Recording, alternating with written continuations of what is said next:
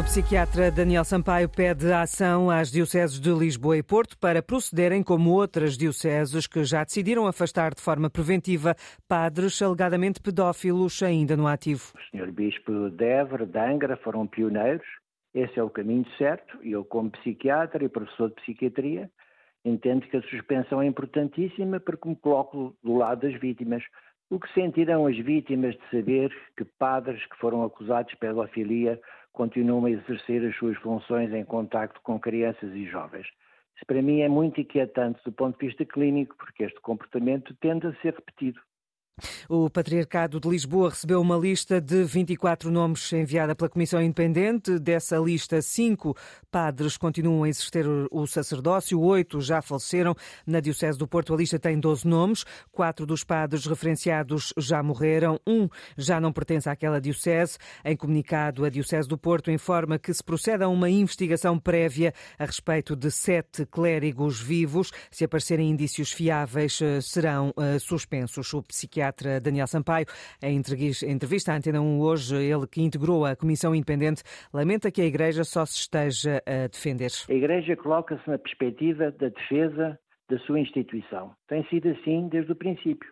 Há movimentos diferentes, mas globalmente a Igreja coloca sempre na defesa do clericalismo e da sua posição como Igreja e como instituição.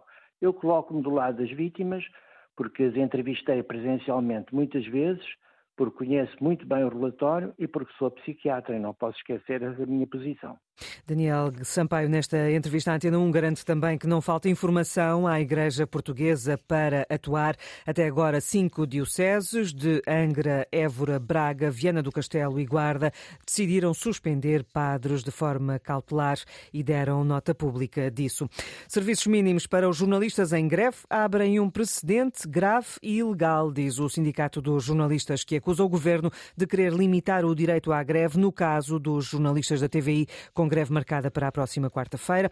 O Ministério do Trabalho pediu uma reunião ao sindicato para discutir serviços mínimos, depois da TVI alegar que é uma empresa de telecomunicações. Ora, o Sindicato de Jornalistas rejeitou essa reunião no Ministério do Trabalho, explica Felipe Lamelas, do Gabinete Jurídico do Sindicato. Obviamente a TVI é livre de alegar o que quiser, faz parte do, do papel, digamos assim. Agora, a questão é a seguinte, a TVI não é nem nunca foi uma empresa do setor de comunicações. A TVI tinha uma licença que fazia uma equiparação e nem sequer era a própria atividade, era a própria rede utilizada na altura por uma empresa que já não é propriedade da TVI sequer há muitos anos e cujo âmbito de atividade atualmente é prestado pela TDT de Mel. O Ministério está a fazer uma coisa que nunca fez, que é a convocar um sindicato que representa trabalhadores de uma empresa que não se destina à satisfação de necessidades sociais impertríveis para negociar serviços mínimos, sendo que esse tipo de empresas que não se destinam a esse tipo de satisfação de necessidades não têm por objeto sequer nunca a decretação de serviços mínimos em greve essa decisão estabelece um precedente gravíssimo.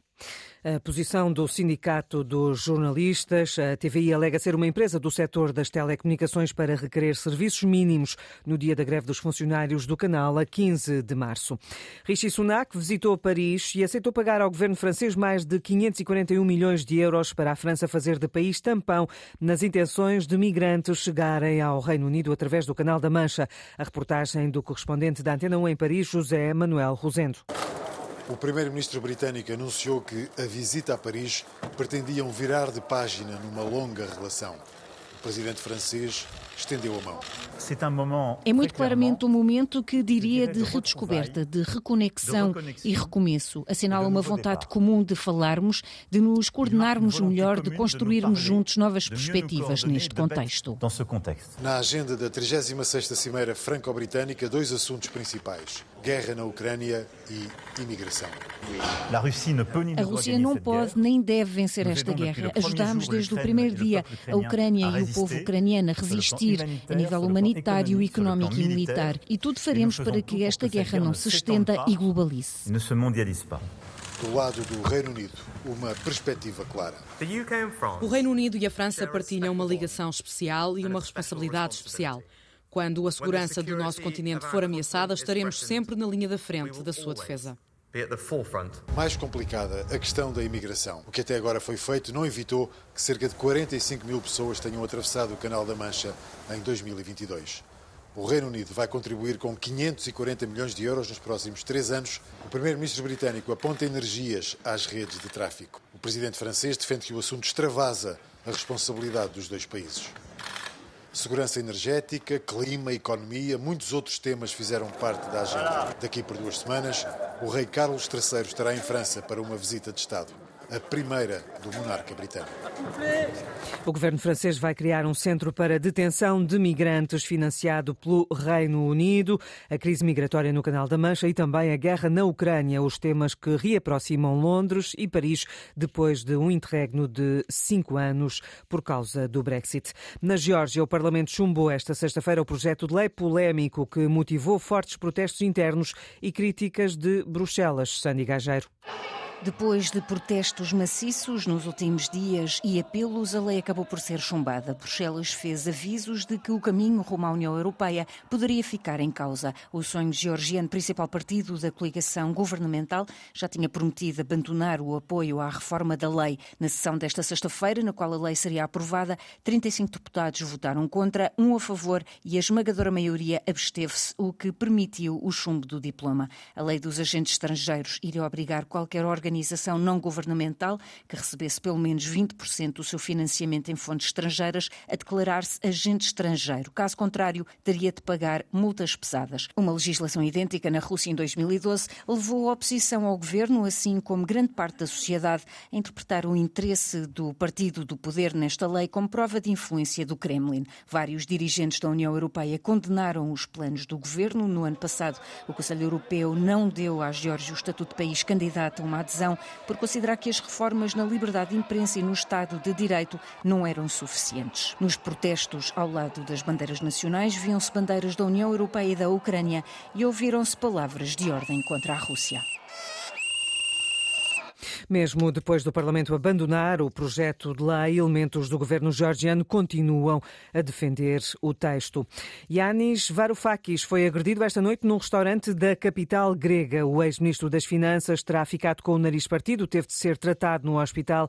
Conta o jornal digital Ekatimerini que Varoufakis jantava com elementos de vários, eh, eh, de vários países do movimento político europeu DiEM25 quando um pequeno grupo irrompeu pelo restaurante num bairro conhecido conhecido como um bastião de anarquistas na capital grega, e acusaram o antigo ministro das Finanças de ter assinado os acordos de resgate financeiro da Grécia com a Troika. Varoufakis levantou-se para argumentar, mas foi agredido. Na rede social Twitter, o porta-voz do governo grego já condenou o ataque a Varoufakis, que é atualmente secretário-geral do partido grego Mera 25. O Irão e a Arábia Saudita fizeram as pazes com o apoio da China. Os dois países restabeleceram relações diplomáticas sete anos depois.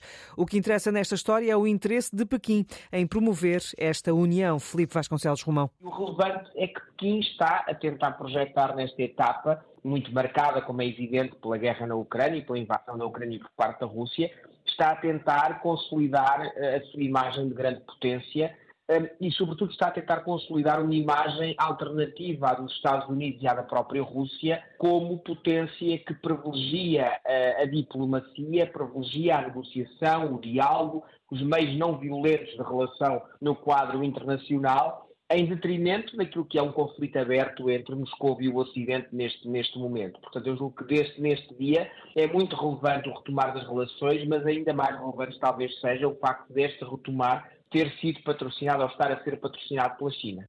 A leitura do comentador da Antena 1 para Assuntos Internacionais, Filipe Vasconcelos Romão. Os Estados Unidos já saudaram esta reaproximação entre Teherão e a Arábia Saudita, mas duvidam que Teherão respeite os compromissos. Riad cortou relações com Teherão depois de manifestantes iranianos terem invadido a Embaixada Saudita em 2016 por causa da execução de um clérigo xiita na Arábia Saudita.